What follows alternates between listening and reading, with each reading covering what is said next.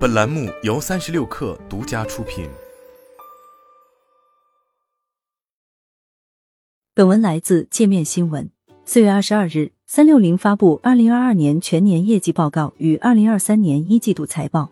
第一季度，三百六十主营业务收入为十九点七亿元，同比下滑百分之二十二。归属上市公司股东的净利润亏损为一点九亿元，二零二二年同期为盈利二点二亿元。二零二二年全年。三百六十总营收为九十五点二亿元，同比下滑百分之十二点六，净利润亏损为二十二亿元。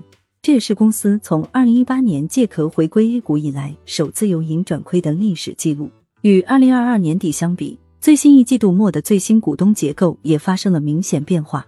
前十大股东中，除周鸿祎及其所控制的天津奇信制成外，其他八位均进行了减持，还有四位因大笔减持退出了前十序列。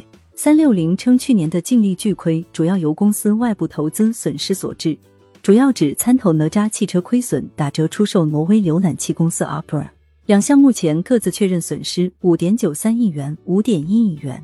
去年投资收益总损失十二点九三亿元，前一年则为盈利一点五亿元。此外，三六零去年信用减值还损失了二点一亿元，主要为应收账款坏账；资产减值损失了四点四亿元。主要为长期股权投资减值、存货跌价与合同履约成本减值，与此前多年基本持平。从去年开始，三六零也在减少等对外投资版图，加速回流资金。去年十二月，三六零发布公告称，计划出售其所持有腾讯音乐的全部股份，拟出售价为一点六三亿美元。集团还对鲁大师等长期股权投资做了计提减值准备。从回归 A 股提出大安全战略。到发力政企安全业务，再到去年将政企安全集团更名为数字安全集团，并宣布全面转型，三六零始终处于青黄不接的业务调整期。去年的四大核心业务，只有安全一项实现了小幅增长。过往贡献大部分营收的广告业务，多年来严重下滑。去年收入为四十七点一亿元，占百分之五十以上的总收入。安全相关的业务收入为十七点九亿元，目前占比不足百分之二十。